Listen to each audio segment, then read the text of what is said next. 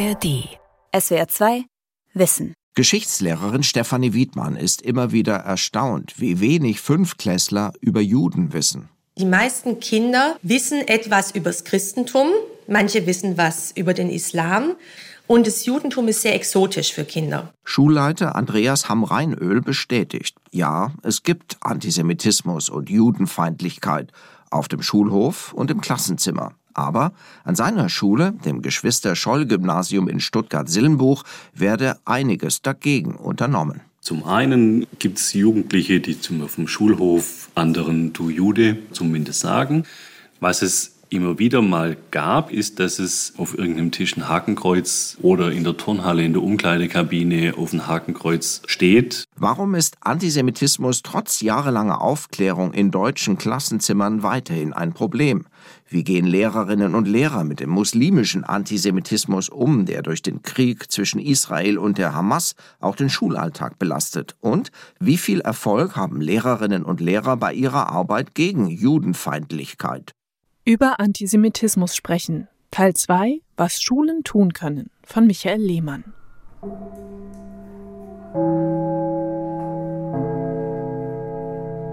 Es ist die fünfte Stunde an der Lautereck-Realschule im schwäbischen Sulzbach an der Moor.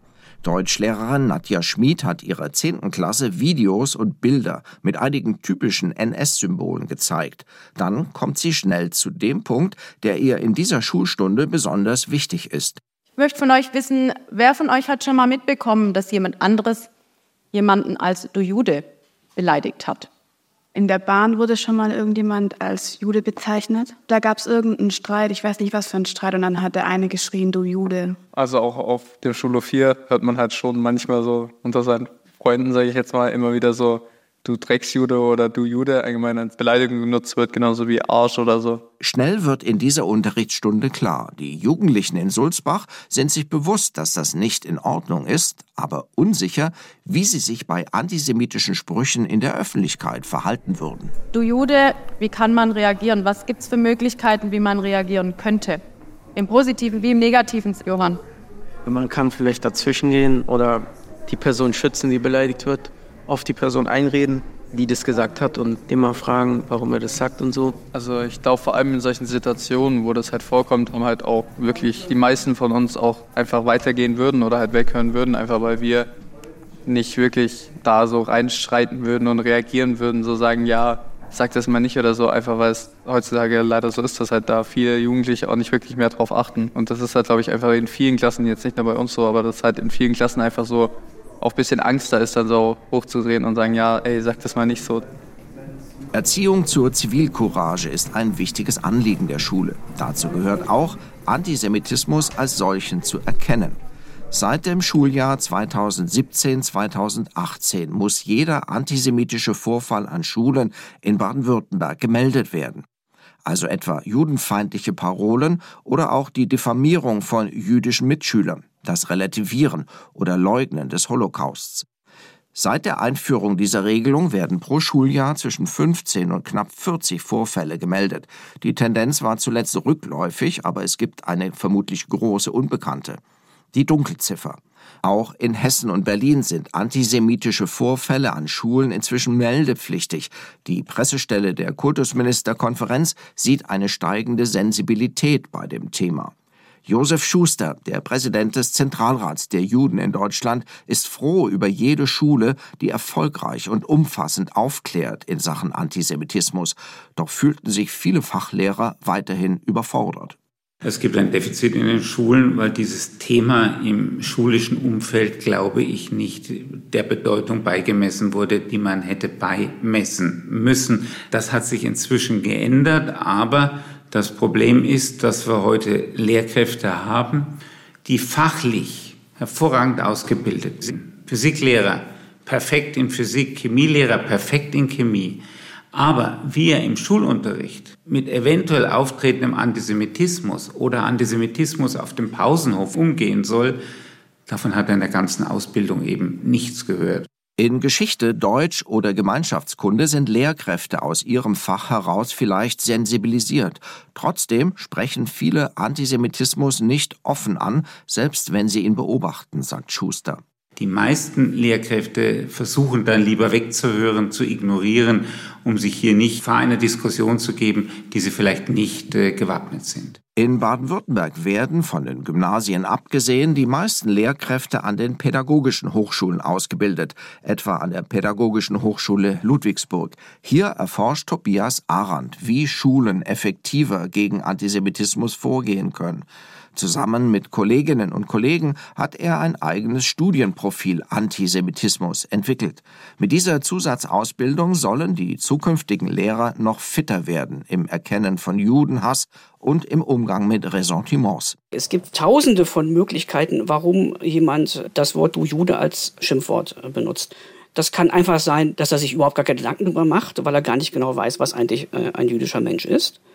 Das kann sein, dass er aus dem häuslichen Umfeld da negativ beeinflusst wird, sei es, weil die Eltern Rechtsextreme sind, sei es, weil die Eltern vielleicht aus dem Nahen Osten kommen und schlechte Erfahrungen Israel gemacht haben und das jetzt auf jüdische Menschen übertragen. Das Entscheidende ist, die Lehrer und Lehrerinnen müssen das auch als Problem erkennen. Am Geschwister-Scholl-Gymnasium in Stuttgart-Sillenbuch hat sich seit dem 7. Oktober 2023 viel verändert. Die Hamas-Attacke gegen Israel und die darauffolgenden Angriffe des israelischen Militärs wurden und werden in den Klassen heftig diskutiert, beobachtet Schulleiter Andreas Hamm-Reinöl. Dann kamen auch einzelne Schülerinnen und Schüler mit eher muslimischem Hintergrund, wo wir gemerkt haben, die wollen diskutieren, die wollen drüber sprechen und haben mit denen auch länger gesprochen. Und die fand ich schon sehr anstrengend, weil wir, nachdem wir ein paar Mal gesprochen haben, immer wieder beim Gleichen gelandet sind. Letztendlich eigentlich immer bei dem, ich glaube Ihnen nicht, die Informationen, die Sie haben, scheinen anders zu sein wie die glaubwürdigen Informationen, die ich habe. Und warum soll ich Ihnen glauben? Dass Schulen schwierige Gespräche in den Klassen aushalten müssen, bestätigt Schulleiter Andreas Hamm-Reinöl als Schule gegen Rassismus und für Courage, so der hauseigene Slogan, gehört der Einsatz gegen Judenhass und für mehr Frieden zum täglichen Unterricht wie Mathe oder Deutsch. Dass unter den guten 900 Schülerinnen und Schülern an seinem Gymnasium nur ein Kind offiziell mit jüdischer Konfession gemeldet ist, findet der Schulleiter bemerkenswert. Doch selbst wenn es keines gäbe, würde sich am selbstgesteckten Ziel nichts ändern. Das ist tatsächlich unsere Verpflichtung, Antisemitismus entgegenzuwirken und auch Rassismus entgegenzuwirken. Das gehört zu unserer Schule dazu und ist auch ein Kernanliegen unserer Schule, würde ich sagen. Aber natürlich teilen das die Kolleginnen und Kollegen nicht alle im gleichen Maße. Das ist auch logisch. Ja. Also wir sind über 90 Kolleginnen und Kollegen, das sind nicht alle gleich. Und natürlich ist es bei den Schülerinnen und Schülern genauso. Also wir haben über 900 Schüler, die kommen hierher, weil sie hier wohnen und nicht, weil wir Schule gegen Rassismus sind. Das ist echt eine ganz durchgängige Aufgabe und ist auch gefühlt nie fertig, auch weil die Menschen wechseln. Also es kommen ja immer neue Schülerinnen und Schüler. Und es bleibt auch jetzt angesichts der aktuellen Entwicklung eine Riesenaufgabe, die wir da leisten müssen. Kritik an der israelischen Politik mischt sich schnell mit antijüdischen Vorurteilen oder Hassparolen, nicht nur, aber häufig auch von muslimischen Schülerinnen und Schülern. Damit müssen sich Lehrkräfte auseinandersetzen, offen und direkt oder im Zweifel auch mal vorsichtig. Geschichtslehrerin Katrin Streif geht dabei mit praktischem Beispiel ins Detail. Als in ihrer Klasse am Stuttgarter Geschwister-Scholl-Gymnasium der Song Apokalypse des Rappers Kollega die Runde machte, hat sie Unterrichtszeit dafür freigemacht und Song samt Video gemeinsam mit Schülerinnen und Schülern analysiert. Eine Figur wird da dargestellt, man sieht das Gesicht nicht, man sieht sie nur von hinten, dunkel. Sie sitzt vor Computerbildschirm und kontrolliert quasi das Weltgeschehen und trägt an einem Finger einen großen Ring mit einem Davidstern. Das heißt, da werden dann mehr oder weniger auch subtil antisemitische Narrative, Bilder reproduziert, die vielleicht auf den ersten Blick einem Schüler oder einer Schülerin gar nicht auffallen. Viele Schülerinnen und Schüler haben über das offen antisemitische Video des Rappers Kollega tagelang immer wieder gesprochen. Es war die Zeit, als der Rapper in Interviews darüber sprach, wie er über seinen algerischen Stiefvater zum muslimischen Glauben kam und schließlich vom Christentum zum Islam konvertierte. Die intensive Auseinandersetzung in ihrer Klasse war für Geschichtslehrerin Streif wichtig und brachte aus ihrer Sicht ein gutes Ergebnis. Wir wollen ja unsere Schülerinnen auch befähigen, Antisemitismus zu erkennen und Stellung zu beziehen. Den allerwenigsten war bewusst, dass das eine antisemitische Bildsprache ist. Und viele haben sich vorher auch noch nicht Gedanken darüber gemacht, was für ideologische Konsequenzen so eine Bildsprache denn dann auch hat. Da gab es einen regen Austausch darüber, natürlich auch, was darf Kunst, was darf Kunst nicht und letzten Endes auch, wie relevant ist es im Alltag, hier an der Schule oder auch im Privatleben. In solchen Versuchen, die kritische Auseinandersetzung mit antisemitischen Bildern, Texten oder Songs zu schulen, lauert aber auch eine Falle. Das sagt Judith Petzke. Sie betreut in Würzburg ebenfalls einen Studiengang zu antisemitismuskritischer Bildung und spricht von paradoxen Effekten, die dabei auftreten können. Ich möchte Antisemitismus kritisch agieren als Lehrkraft und provoziere dadurch aus Versehen und unbewusst erst recht Ressentiments. Zum Beispiel, wenn ich bereits bestehendes und im Umlauf befindliches didaktisches Material einsetze, das aber zum Beispiel NS-Karikaturen hat, wo dieses emotionale antisemitische Narrativ nicht durchbrochen wird, sondern das wird memoriert, auch wenn ich mich davon kritisch distanziere. Der Zertifikatsstudiengang zur antisemitismuskritischen Bildung, den Judith Petzke in Würzburg anbietet, nimmt drei Semester in Anspruch. Denn das Thema sei eben nicht so einfach.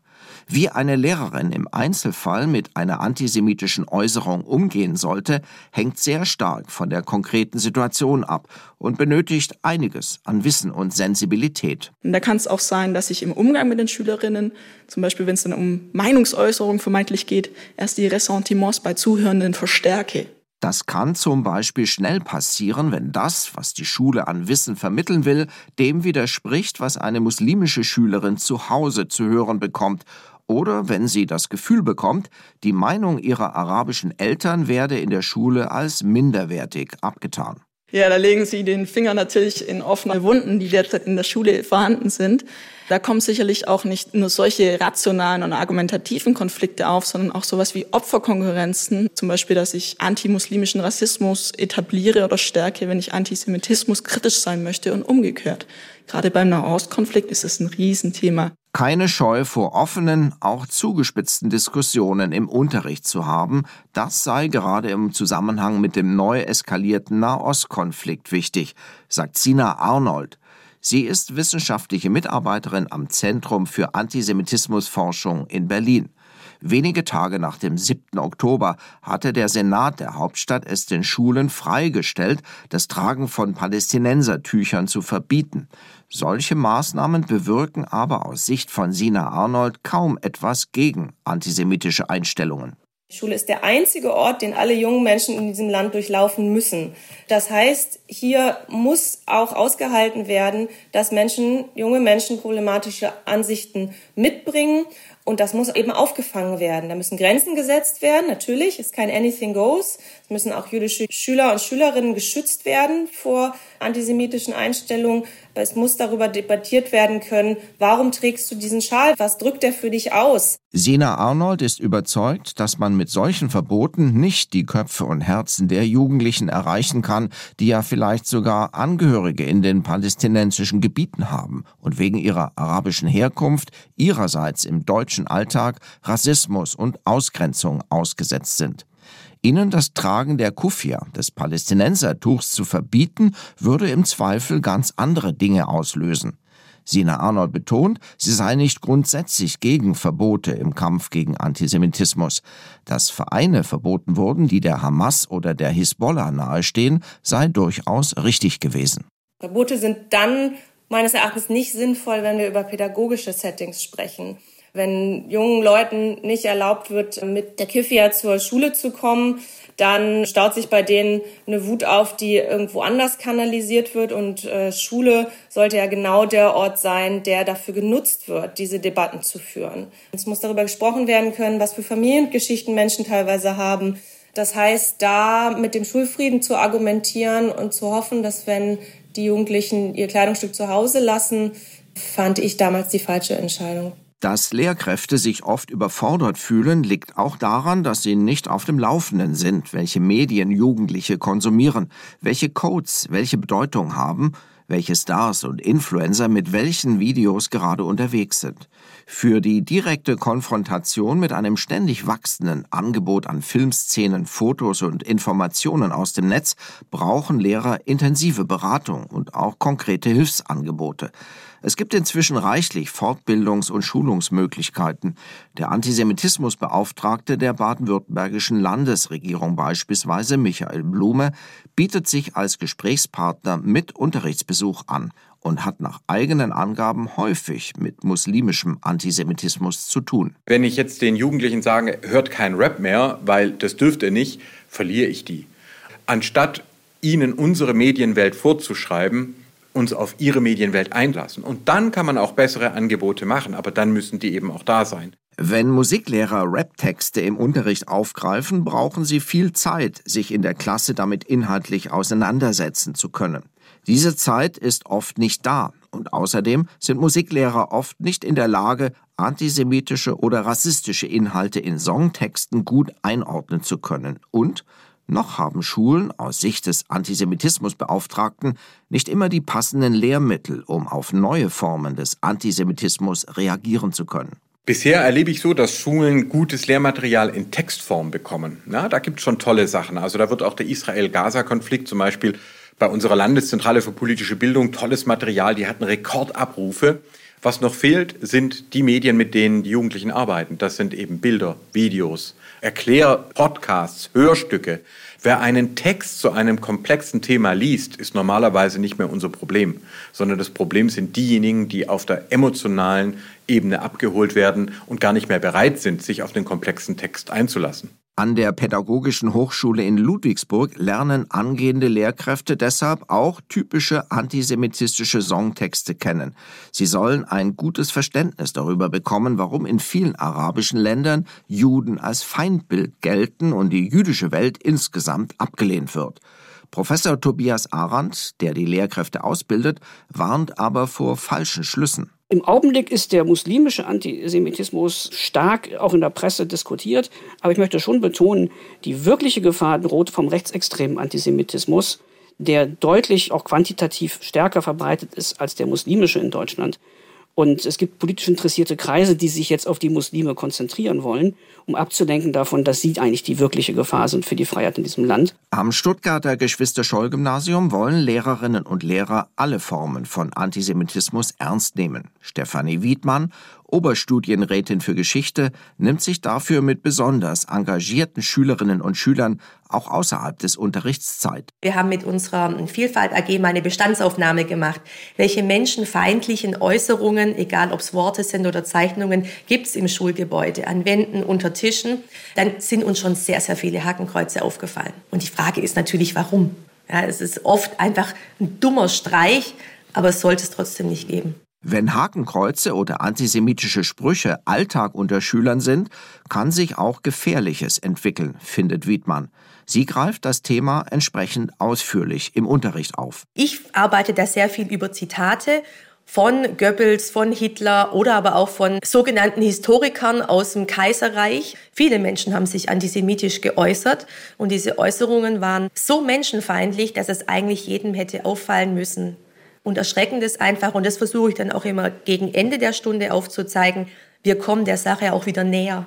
Es ist nicht so weit weg, wie wir denken. Ganz nah dran an Schülerinnen und Schülern aller Altersklassen sind digitale Botschaften aus dem Internet. Auf sehr vielen Social-Media-Kanälen mischen sich antijüdische Hetze mit versteckten feindseligen Botschaften. Wie viel davon genutzt wird und welche Wirkung Bilder, Texte, Videos mit offenen oder verklausulierten antisemitischen Botschaften haben, das lässt sich nicht wirklich messen. Michael Blume, der Antisemitismusbeauftragte, rät dazu, die Wirkung nicht zu unterschätzen. Wir können die Lehrerinnen und Lehrer, die Schulen nicht alleine lassen mit den neuen Medien. Die Hamas, haben wir jetzt erlebt, bringt eben den Hass, den Terror, die Propaganda, die emotionalen Videos wirklich auch mit Terrorinhalten direkt auf die Schulhöfe. Und plötzlich müssen dann Sozialarbeiterinnen, Lehrkräfte damit umgehen, dass Schülerinnen und Schüler emotionalisiert sind, erregt, egal auch erstmal in welche Richtung. Nicht nur Schulen, auch Einrichtungen wie die Bildungsstätte Anne Frank in Frankfurt versuchen mit guten, ausgewogenen Informationen Fake News, Propaganda oder bewusster antisemitischer Hetze im Netz entgegenzuwirken. Aber es sei sehr schwer, dabei Erfolg zu haben, sagt der Direktor der Bildungsstätte, Meron Mendel.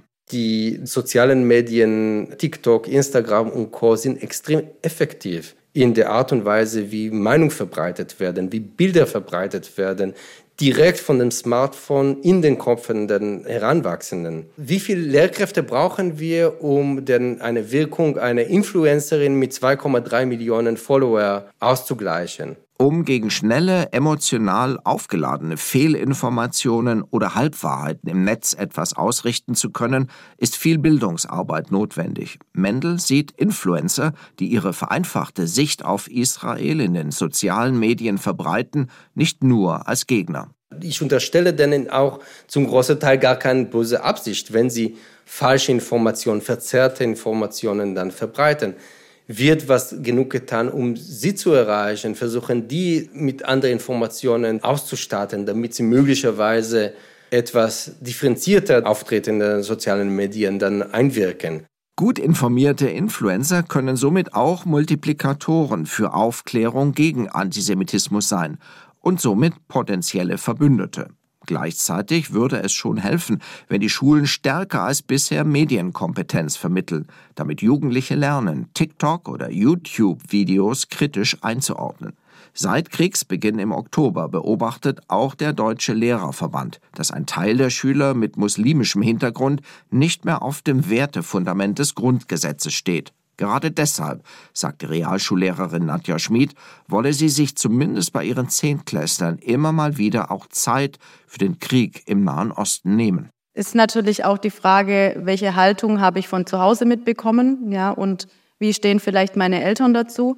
Aber auch als Lehrperson zu schauen, wie kann ich in erster Linie mal informieren über die tatsächlichen Fakten, über das, was eben gerade im Nahostkonflikt passiert und dann eben auch das zu öffnen für eine Debatte und für eine Diskussionskultur. Auch Meron Mendel stellt immer wieder fest, wie wenig Wissen über die Geschichte des Nahostkonflikts bekannt ist.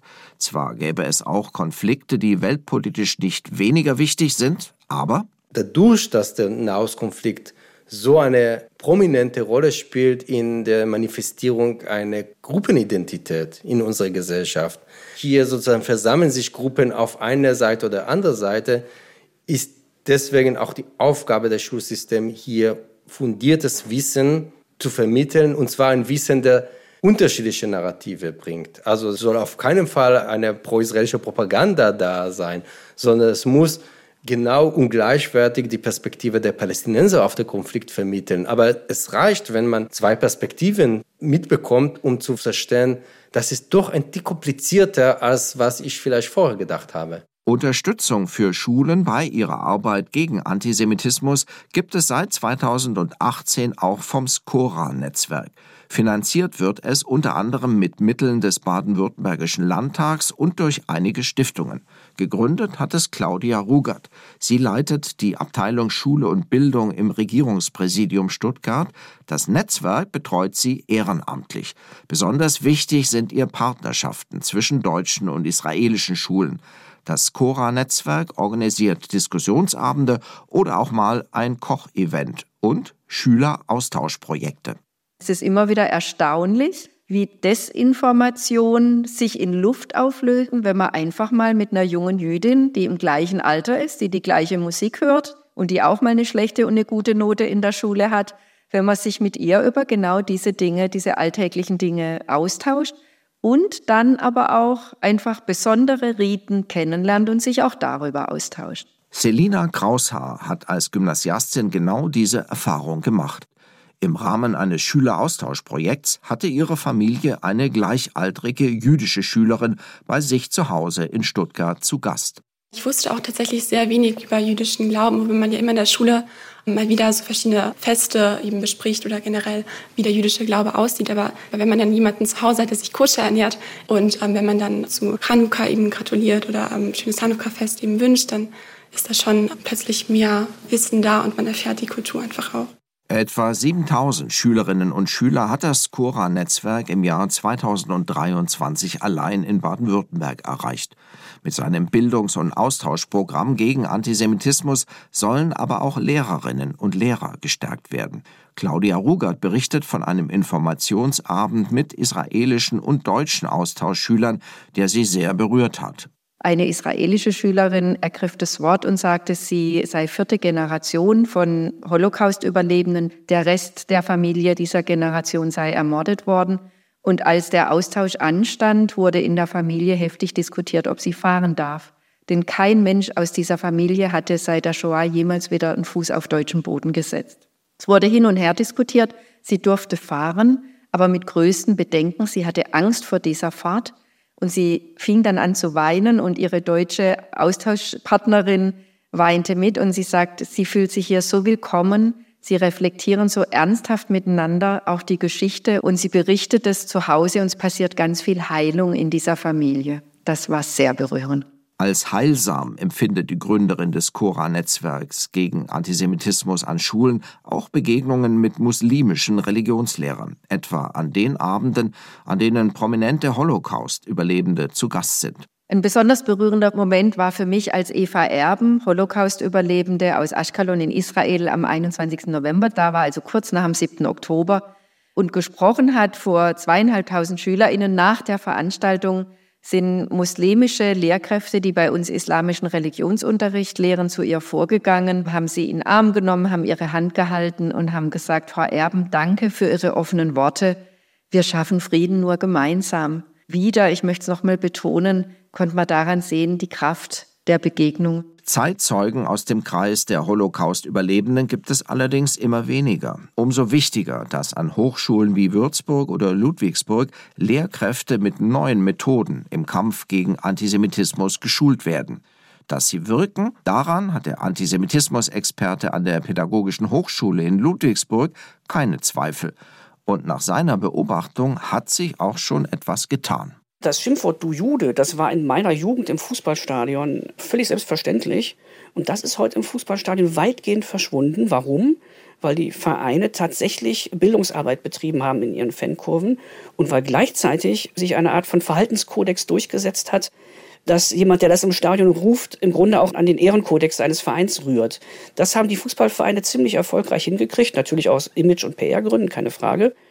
Und wenn wir da eines Tages hinkommen, dass die Bildungsarbeit, die dann die von uns geschulten Lehrer und Lehrerinnen betreiben, dazu führt, dass es so ähnlich Entwicklung macht wie im Fußballstadion, dann hat sich das Ganze ja auch gelohnt. SWR 2 Wissen. Über Antisemitismus sprechen, Teil 2. Was Schulen tun können. Autor und Sprecher Michael Lehmann. Redaktion Gabor Pahl. Ein Hinweis noch, im Podcast Die Schule brennt gibt es ein ausführliches Gespräch zwischen dem Lehrer und Netzaktivisten Bob Blume und dem baden-württembergischen Antisemitismusbeauftragten Michael Blume.